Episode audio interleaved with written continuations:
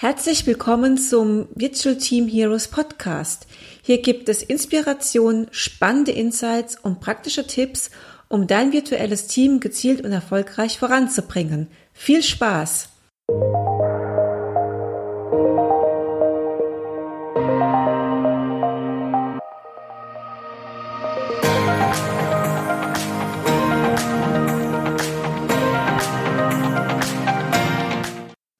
Heute spreche ich mit Carsten Wiesbaum von der Essentri AG über die Arbeit im virtuellen Team. Hallo Carsten, ich freue mich sehr, dass es heute geklappt hat. Stell dich doch am besten kurz vor, was du machst, wo du arbeitest, sodass unsere Hörer auch ein Bild von dir bekommen. Mhm, gerne. Erstmal auch Hallo Nadine, danke auch für die Einladung. Ähm, hat mich sehr gefreut, dass ich heute mit dabei sein darf. Ähm, kurz zu meiner Person. Mein Name hast du ja schon gesagt, Carsten Wiesbaum von der Centri AG. Ich bin da primär als Berater im Bereich so ähm, Arbeitsmethodik, Organisationsentwicklung unterwegs. Unser Unternehmen ist ähm, eigentlich ein mittelständisches Beratungsunternehmen, was sich primär eben im IT-Umfeld bewegt. Und ähm, wie passt da jetzt das mit der Kultur und diesen Organisationsformen rein? Wir glauben eben, dass ähm, diese Digitalisierung, die aktuell läuft und eben auch die Entwicklung hinsichtlich der Arbeitsmethoden, dass man die nicht so wirklich auseinandernehmen kann. Äh, und deswegen bieten wir da eigentlich relativ äh, alle Sparten ab und das ist, geht zu uns halt darum, auch im Bereich so Softwareentwicklung oder wenn wir halt irgendwelche Kunden dabei unterstützen, dass man die auch gleichzeitig mit den Themen Arbeitsorganisation, Organisationsformen und so weiter auch unterstützt, weil nur so kannst du halt die Digitalisierung im Moment, glaube ich, auch schaffen. Ähm, was ich da dann eben oft tue, ist tatsächlich beim Kunden unterwegs sein. Ich schaue mir eben dann auch ähm, die Teams an, schaue mir auch gerne verteilte Teams an, ähm, was ja heutzutage oft eine Herausforderung ist, ähm, gucke, was sie da dann eigentlich schon an Methoden und Tools haben und versuche die eben entsprechend ihrer Situation und den Rahmenbedingungen drumherum äh, einfach zu unterstützen, dass sie halt effektiver und am ähm, Ende halt eben auch äh, mit guten Lösungen dann halt bei ihrem täglichen Arbeiten unterwegs sind. Ja, super, vielen Dank. Ja, ich sehe das auch, dass äh, Digitalisierung eher bedeutet, nicht ein Tool einzuführen, sondern was du auch sagst und machst, äh, Organisationsentwicklung zu betreiben und auch Teamentwicklung zu betreiben. Und die virtuellen Teams äh, nehmen immer ja mehr mehr an Bedeutung an in Unternehmen, was ich so sehe, gerade auch mhm. bei globalen Projekten. Wenn du du beschäftigst ja mit virtuellen Teams, was bedeutet für dich Arbeiten im virtuellen Team? Was sind so deine großen Herausforderungen im, im Vergleich zu den On-Site-Teams? Mhm. Ähm, ich glaube, also für, für mich ist erstmal virtuelle Teams ähm, können für mich oder sind für mich primär mal ein Gewinn für auch die Teams und eine Möglichkeit, um einfach äh, da auch Vorteile daraus ziehen. Weil wenn du es einfach mal so siehst, ähm, durch diese verteilte Teams, und ich sehe jetzt nicht so nur, da sitzen halt Teams irgendwo in unterschiedlichen Büros, sondern ich sehe da auch so Themen drin wie einfach flexible Arbeitszeitmodelle, Homeoffice. Ähm, es gibt ja jetzt im Moment auch immer die Debatte, sage ich mal, ähm, wie soll man halt, wenn zwei Leute arbeiten möchten, eben auch dann zum Beispiel eine Familie irgendwie großziehen. Und ich glaube, da gibt es das Thema verteilte Teams auch viel ähm, einfach Flexibilität, weil es kann ja auch sein, dass ein Teil von Team im dann Büro zum Beispiel sitzt, der andere aber aus ähm, privaten Terminen dann noch erstmal aus dem Homeoffice arbeitet, was für mich eben auch verteilte Teams sind. Das heißt, ähm, für mich gibt das schon mal so ein viel Flexibilität für den Einzelnen, für die Person, ähm, die bei in diesem Team mitarbeitet. Ähm, das andere ist natürlich auch, äh, wie du schon gesagt hast, globale Projekte, globale Unternehmen. Das heißt, ähm, wie bekommen wir eigentlich diese äh, Menschen auf der ganzen Welt zusammen und dass sie auch effektiv arbeiten können. Was dann natürlich ein Gewinn für das Team auch wieder ist, ist die Diversität, die du dadurch steigerst. Mhm. Wenn man natürlich jetzt, äh, sage ich mal, jemanden hier aus Deutschland dann hat und ähm, oder auch, sage ich mal, aus einer Stadt Leute hat, sind die halt sehr gleich äh, geschaltet. Mhm. Jetzt dann natürlich noch ein paar, sag ich mal, jetzt etwas näher, also Engländer oder Bulgaren oder so dazu bringen oder auch noch weitergeht, dass man noch ein paar Amerikaner oder Chinesen im Mix haben, kommen einfach auch ganz andere Meinungen und ähm, ja, einfach Lösungen dann am Ende zustande. Und ich glaube, das ist auch noch ein großer Gewinn, den man durch virtuelle Teams hat und verteilte Teams. Ähm, und jetzt für die Unternehmen an sich ist natürlich dadurch auch äh, im Moment die Sache mit den, ähm, sage ich mal, Fachkräftemangel ein bisschen entschärft, da ich da natürlich dann eben auch als Unternehmen schauen kann, ähm, nicht nur zum Beispiel bei mir, so der klassische Hidden Champion Mittelständler in Deutschland zum Beispiel, der jetzt irgendwo nicht in einer Großstadt sitzt, sondern eben in einer Kleinstadt, eher ein bisschen abseits, dass der vielleicht auch noch andere Mitarbeiter da finden kann.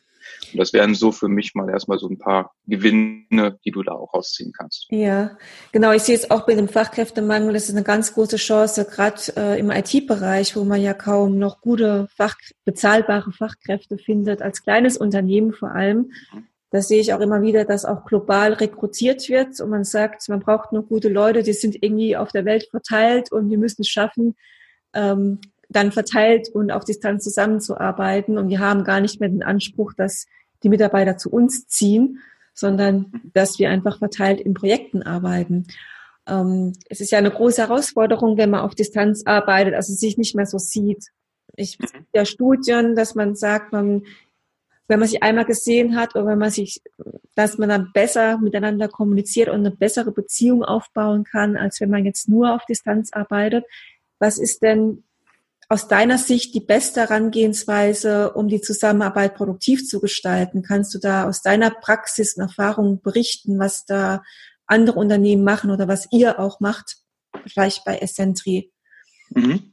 Ähm, ja, das, was du da ansprichst, ist tatsächlich dann auch eine Sache, die, die ich dann halt da immer sehe. Ähm, also ich vergleiche das immer so gerne ein bisschen mit der Geschichte von Dr. Jekyll und Mr. Hyde, wenn man sich vorher noch nicht gesehen okay. hat. Ähm, weil es ist oft so, auch wenn du viel dann so zum Beispiel in Foren irgendwo unterwegs bist oder auch einfach nur digital kommunizierst, dann lernst du die Person auf eine Art und Weise kennen und wenn du denjenigen dann das erste Mal dann äh, persönlich triffst, ist er auf einmal wie ausgetauscht. Also du glaubst mhm. dann gar nicht, was da ist. Ich glaube, das ist auch immer ganz interessant, dass es da gerade in der digitalen Kommunikation dann eben so, ein, so eine Diskrepanz zwischen letzten Endes zwei Persönlichkeiten dann irgendwo gibt. Ähm, und deswegen gebe ich dir vollkommen recht. Es ist wichtig, weiterhin auch sich natürlich mal persönlich zu treffen. Ähm, wir jetzt bei uns machen das zum Beispiel so, also ich meine, wir haben mittlerweile vier, fünf Standorte, wo dann Kollegen bei uns eben verteilt sind. Zusätzlich ist es natürlich bei uns im Geschäft auch noch immer so, dass wir viel beim Kunden auf Projekten unterwegs sind. Mhm. Ähm, das heißt, selbst Leute an einem Standort sind halt oft nur an einzelnen Tagen irgendwie zusammen im Büro. Und was wir dafür bei äh, Essentri deswegen auch haben, alle sechs Wochen mindestens, sind eben, das nennen wir Düsentriebcamp. Das ist so ein Barcamp-Format, was wir für die Firma ausrichten, ist allerdings dann eben auch offen für ähm, quasi Gäste. Das machen wir in der Hauptstelle in Ettlingen bei Karlsruhe.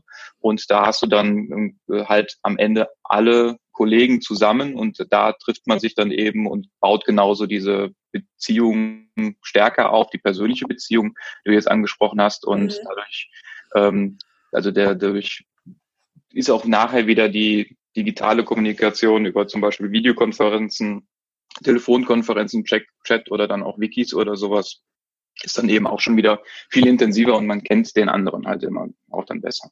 Mhm. Das kann ich äh, auch selbst bestätigen. Ich habe auch ganz lustige, also selbst lustige Erfahrungen gemacht, Menschen, die ich nur aus Social Media kenne und dann plötzlich auf einer Konferenz oder einem Kongress treffe. Plötzlich ganz andere Menschen, mhm. teilweise ähm, sehr extrovertiert in Social Media und dann sehr introvertiert, wenn man sie trifft oder ganz anders, mhm. was man sich vorgestellt hat ähm, ich finde es immer, also da, da, ist, hat man eher so eine, wow, wer ist denn das? Andersherum, wenn man den Person zuerst persönlich trifft und dann auf Social Media kennt, ähm, habe ich jetzt nicht so diese Diskrepanz, ja. Also ich mhm. glaube, dann kann man die Person noch besser verbinden mit der digitalen Kommunikation. Also das genau, das ist auch dann, also was ich da immer noch so sehe, ist, also, wo man auch schnell reinfallen kann, auch gerade bei so asynchroner digitaler Kommunikation, hast du jetzt schon Social Media genannt, ist, dass da halt fehlende Mimik und Gestik einfach auch ist. Ja.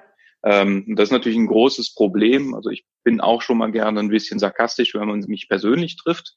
Ähm, durch fehlende Gestik und Mimik kann das im Schriftform schon mal irgendwie negativer aufstoßen, als es eigentlich ist. Mhm. Ähm, und das ist dann auch immer so, wenn man da mal reflektiert, sagen dann auch viele, ja, die kennen dich ja nicht persönlich und wissen nicht genau, wie du bist. Und wenn man das so liest, könnte das halt irgendwie nicht, äh, könnte man das falsch verstehen. Und das, glaube ich, ist eben auch dann die Sache, was ich immer sage, so verteilte oder virtuelle Teams sind klasse, aber du musst die Leute auch irgendwann zusammenbringen, damit sich da eben auch eine stärkere Bindung dann halt entwickelt. Ähm, und damit du zum Beispiel auch mal was weiß ich, ich meine, so, so Teambuilding-Geschichten gibt's ja schon immer und ewig, aber letzten Endes, wenn man, habe ich die Erfahrung, ich meine, ich bin ja jetzt aus Köln, wir gehen ja gerne auch mal abends irgendwo in eine Kneipe oder sowas, wenn du dann einmal mit den Kollegen in einer Kneipe gesessen hast, ein paar Bier getrunken hast, ist das wieder dann plötzlich eine ganz andere Sache. Mhm, mhm. Oder was ganz anderes, ähm, was Unternehmen aber auch nicht machen, eine Webcam mal einschalten bei Showfix Online-Meetings. Da haben auch viele eine Scheu vor, die Webcam einzuschalten und sich vor eine Kamera zu setzen. Aber das hilft schon ungemein, dass man nicht nur die Stimme hat, sondern auch Mimik und Gestik. Und es machen so wenige noch, die Webcams mhm. nutzen. Das ist teilweise erschreckend. Und wenn man das einmal genutzt hat, dann ist aber die Erfahrung, Mensch, wir haben eine ganz andere Verbindung jetzt gehabt in unserem im Projektmeeting zum Beispiel oder das war jetzt doch viel besser, weil ähm, ja, man hat einfach sich verständlicher ausdrücken können und anderen besser verstanden. Ne? Mhm. Ja, da gebe ich dir recht. Ich glaube, da ist aber auch noch immer die Hürde so ein bisschen, da werden teilweise äh, Videokonferenz Tools und Geräte im vierstelligen Euro-Bereich dann irgendwie bereitgestellt, mhm. aber niemand kriegt erklärt, wie die funktionieren. Ich glaube, mhm. das ist dann immer noch diese Hürde. Dann mhm. immer das Mikrofon da wieder nicht, dann funktioniert die Kamera wieder nicht und ich glaube, dann ähm, wechseln die Leute wieder zurück zu altbewährten Sachen, wie zum Beispiel einfach ein Telefon. Mhm. Ja. Ich äh, noch mal zum Thema Zusammenarbeit. Ich weiß, ihr setzt eine bestimmte Methode für ein zielgerichtetes agiles Coaching ein im Team. Ähm, was ist denn das genau? Was bringt dies und wie macht ihr dies im verteilten Team? Ähm, genau, also äh, was wir öfters mal haben, auch beim Kunden, ist eben, wenn wir damit, ähm, also der Kunde hat mehrere Standorte häufig, wir sind viel bei Mittelständlern auch unterwegs oder auch dann eben bei ähm, Konzernen. Und da ist es oft halt auch so, also im Grunde das Thema von dem, dem Podcast jetzt auch, der Kunde hat halt verteilte Teams an verschiedenen Standorten und ähm, wenn wir da jetzt als Coaches reingehen für die Arbeitsmethodik oder auch die zum Beispiel agile Softwareentwicklung, sollte natürlich auch an den verschiedenen Standorten irgendwo ein Coach vor Ort sein. Mhm. Und das heißt, wir coachen oft auch unsere Kunden im Team und das auch dann deutschlandweit. Und da ist natürlich die Frage, da ja der, der Großteil dieser Coachingarbeit ist, äh, Beobachtungen zu machen oder dann halt einfach auch ähm, Situationen zu erkennen und dann gegebenenfalls auch mal darüber zu diskutieren, weil das immer bei einer äh, Lösungsfindung dann einfach hilft. Wie machst du das, wenn man an unterschiedlichen Standorten ist? Was wir uns da jetzt ähm, oder was ähm, welchem Prinzip wir uns da bedienen, ist, dass wir erstmal diese ähm, diesen Prozess der Beobachtung, Interpretation und dann halt ähm, der Entscheidung für eine bestimmte Aktion und unseren Kunden da zu helfen, sich weiterzuentwickeln, machen, dass wir das trennen. Das heißt, wir beobachten etwas erstmal wertfrei, dann interpretieren wir das und diskutieren in dem Coaching-Team ein wenig darüber mhm. und ähm, wählen dann eben aus, okay, welche Maßnahmen oder welche Aktionen können wir denn machen, um da äh, auf das Coaching-Ziel halt hinzuwirken. Und ähm, das Ding ist jetzt natürlich, wenn wir da immer hingehen würden, jeder dokumentiert das für sich. Ähm, und dann muss man einen Termin finden, wo man zum Beispiel miteinander telefoniert oder sowas. Dann wäre dieser Prozess natürlich sehr äh, langsam und mhm. ähm, wäre dann vielleicht auch nicht so effektiv. Deswegen haben, nutzen wir da ähm, für uns jetzt eigentlich unser internes ähm, Kanban-Tool, mhm. machen diese Beobachtungen auf dem Kanban-Tool. Ähm, und der andere Coach kann dann quasi, also wir erstellen für jedes so eine Karte, wir haben unseren eigenen Kanban Flow dafür eigentlich auch uns überlegt. Also Kanban ist ja ein bisschen mehr als dieses To-Do, Doing, Dann. Mhm. Ja, man kann Und, es ja konfigurieren, wie man möchte, ne, das Kanban-Board. Genau, wobei das auch wieder, also das Kanban ist ja tatsächlich eine Methode dann dahinter, auch mit der Entwicklung, wie entwickle ich halt diesen Flow, wie entwickle ich den weiter, da hat man mhm. ja auch Retrospektiven drin, aber das haben wir dafür im Grunde gestartet. Und ähm, das heißt, wenn ich jetzt eine Beobachtung machen würde, dann stelle ich diese da ein, erstmal wertfrei, kann natürlich meine Interpretation schon mal dazu packen und die ähm, Coaching-Kollegen, die dann mit in dem, äh, bei dem Kunden sind, die schauen da eben auch regelmäßig rein und ähm, machen sich ja auch Gedanken darüber, kommentieren da drauf. Ähm, und das ganz Interessante, was manchmal passiert oder was eigentlich häufig mittlerweile passiert ist, ich stelle eine Beobachtung rein, die vielleicht auch fast dann nochmal mit einem, einer anderen Person zu tun hat. Ähm, und der Coach, der da jetzt gerade näher dran ist, der antwortet innerhalb von fünf oder zehn Minuten darauf und hat dann mhm. schon eben Sachen geklärt oder mit dem gesprochen. Und das ist eigentlich so, wie wir jetzt sehr effektiv diese Abstimmung auch machen, ohne dass es feste Termine geben muss. Mhm. Wir eben auch gemeinsam in diesem verteilten Coaching-Team jetzt letzten Endes den, den Kunden unterstützen können. Mhm, super. Ähm, wenn ihr es so, ja, so beobachten und Feedback geben habt, dann denke ich, dass ihr das sehr auf Augenhöhe auch miteinander arbeitet. Ähm, und wie steht ihr denn zum Thema Hierarchie im verteilten Team? Also habt ihr ganz konkrete Rollen und Verantwortlichkeiten und ähm, jeder ist dann für seine Ziele verantwortlich. Also wie darauf hinaus setzt ihr bestimmte soziokratische Prinzipien ein? Ähm, wenn ja, welche Methoden oder Tools nutzt ihr dann hierfür? Also wie macht ihr das mit der Abstimmung? Habt ihr da eher bestimmte, bestimmte Prinzipien, wie ihr vorgeht? Mhm. Ähm, also es ist so, wir intern in der Firma äh, haben halt schon seit ja, vier, fünf Jahren oder vor vier, fünf Jahren haben wir eben auch dann schon gesagt, so diese klassischen Hierarchieformen, die auch dann von erfahrenen Unternehmern eigentlich an unsere Vorstände herangetragen wurden, passen irgendwie nicht zu dem, wie wir arbeiten möchten und fühlen mhm. sich für uns auch nicht richtig an. Mhm. Das heißt, äh, da haben wir dann damals auch angefangen, uns in so damals noch äh, agile Communities, haben wir das genannt, zu organisieren. Da gab es dann schon immer so ein ähm, ja eigentlich einen Vorgesetzten, der halt irgendwo oder der halt diesen diesen äh, diese Community geführt hat und dann halt die Kollegen, aber da hatten wir schon relativ wenig Hierarchie drin. Ähm, was wir jetzt noch in den letzten Jahren gemacht haben, wo wir uns hinentwickelt haben, ist das äh, Prinzip der, der kollegialen Organisationsform. Mhm. So ein soziokratisches Prinzip, wie du es schon gesagt hast. hast. Und ähm, genau da haben wir jetzt eben also jetzt für mein Team kann ich da zum Beispiel aussprechen. Äh, ich bin ein großer Freund von Kanban. Da haben wir auch fürs Team ein Kanban-Board. Mhm. Ähm, und da ist es auch so, die, jede von diesen, diesen Teams, die wir da haben, ähm, die sind am Ende für sich selbst so verantwortlich. Also wir kümmern uns tatsächlich um unser eigenes Portfolio, das wir dann eben auch für der Firma verkaufen wollen. Mhm. Ähm, bei mir ist, ist, das Thema digitale Kultur, das heißt alles, was so mit Organisationsformen und, ähm, wie ich schon gesagt habe, Arbeitsmethodik zu tun hat.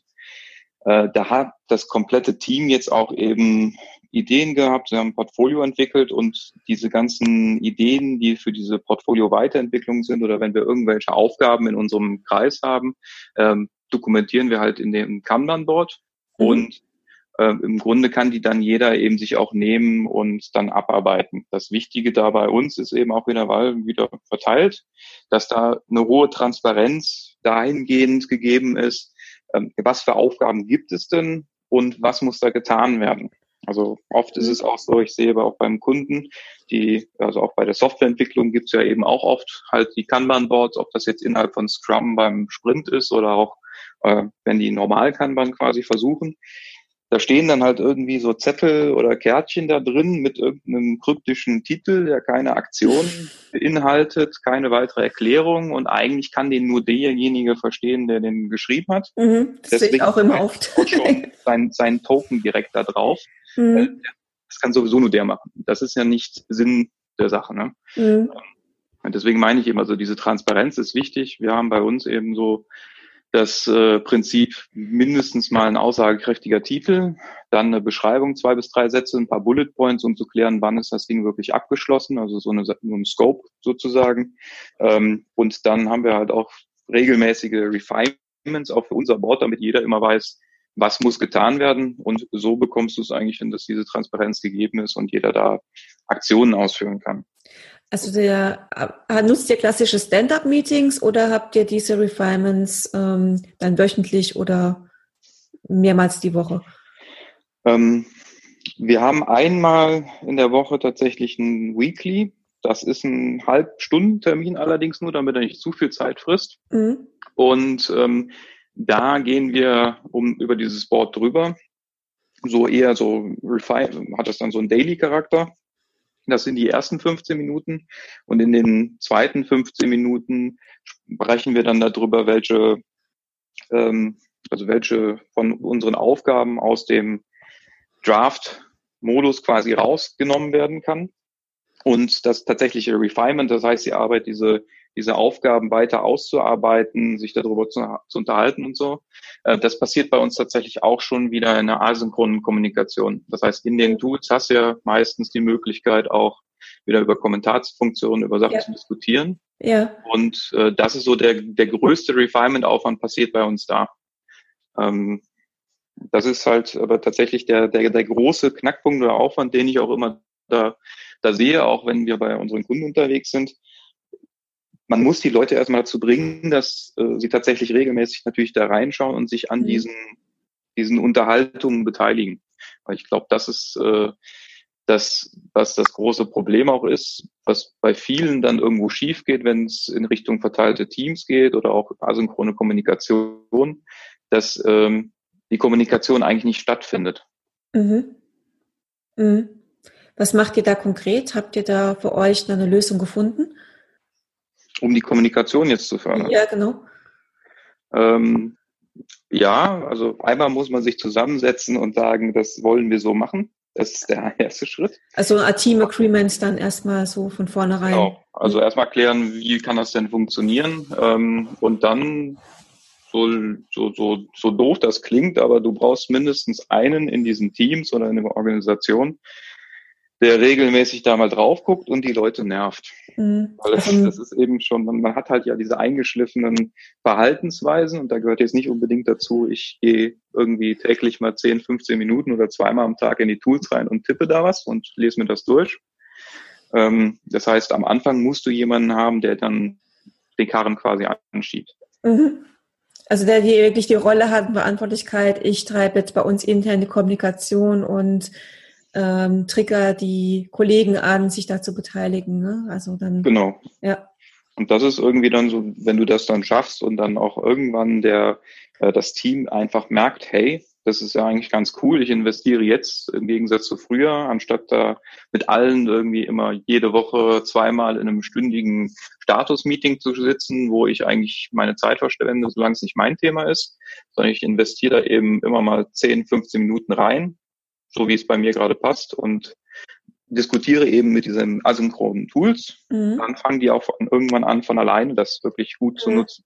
Ja, ich denke auch, man muss den Nutzen mal sehen und dann sagt, und dann sagen, okay, dann ändere ich auch meine Verhaltensweise. Mhm. Aber ich muss erstmal konkret sagen, was bringt mir das auch? Das muss ich erstmal so erfahren. Das sehe ich ja. auch immer, das muss man ganz, das muss man wirklich anstoßen in den Organisationen. Mhm. Schön, jetzt hast du viel schon berichtet und äh, was ihr bei Essentri macht, was ihr bei euren Kunden macht. Welche drei Punkte würdest du in Unternehmen empfehlen, die ein verteiltes Team aufbauen? Also so drei Quick Wins aus deiner Erfahrung. Ähm, ja, Quick Wins. Ähm, also ich habe drei Punkte, die ich auf jeden Fall gerne mitnehmen geben würde. Das mhm. äh, eine wäre für mich dass diese Kommunikationskultur nicht durch die Einführung von Tools einfach entwickelt wird oder forciert werden kann. Das heißt, ein Tool kann eine Kommunikationskultur auch in verteilten Teams unterstützen, aber die sorgt nicht dadurch, dass man das Tool einführt, sorgt das nicht dafür, dass es die gibt. Mhm. Das ist ja oft dieses ähm, quartalsweise Denke und wir führen jetzt mal in ein Quartal ein Tool ein, damit wir in den nächsten Quartalen doppelt so produktiv sind. Mhm sehr dummerweise die Denkweise, das funktioniert einfach nicht. Also man muss sich wirklich dazu entscheiden, wir möchten an dieser Kommunikationskultur und der Teamkultur etwas ändern. Und das dauert, äh, ich würde sagen, man kann immer mal so mit zwei Jahren rechnen, bis das wirklich überall angekommen ist, mhm. aber es lohnt sich. Mhm. Das Zweite wäre dann eben das, was ich eben auch schon angesprochen habe, ähm, gerade auch in verteilten Teams. Die Zusammenarbeit braucht Transparenz, weil wenn es klar, äh, weil man dann einfach nur weiß, was zu tun ist und ähm, wer vielleicht auch welche Meinung hat und wo es hingeht. Äh, das finde ich ganz wichtig, auch gerade in verteilten Teams, weil wenn die halt voneinander räumlich auch getrennt sind, läuft man nicht einfach mal schnell rüber und äh, redet mit jemandem. Das heißt, irgendwie muss man eine Möglichkeit finden, um halt so diese Transparenz zu schaffen von dem, was im Team gerade abgeht. Und da ist eigentlich so ein virtuelles Kanban-Board wirklich eine sehr gute Lösung. Mhm. Und ähm, das Dritte ist dann aber auch tatsächlich das, was du auch schon angesprochen hast. Es geht noch immer nichts über persönlichen Kontakt.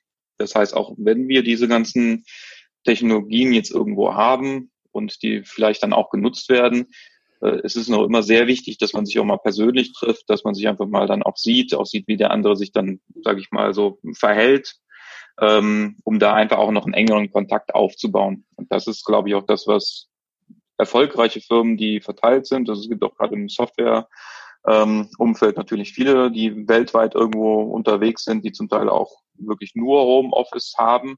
Ähm, die haben aber alle, wenn die erfolgreich sind, ein oder zweimal im Jahr äh, schiffen die die ganze Firma irgendwo hin, so dass man mhm. sich mal persönlich trifft. Und ich mhm. glaube, das sind so die drei Punkte, die ich sagen muss, ähm, die mir so einfallen, was ein Unternehmen beachten sollte, wenn es versucht, verteilte Teams auch äh, zu etablieren.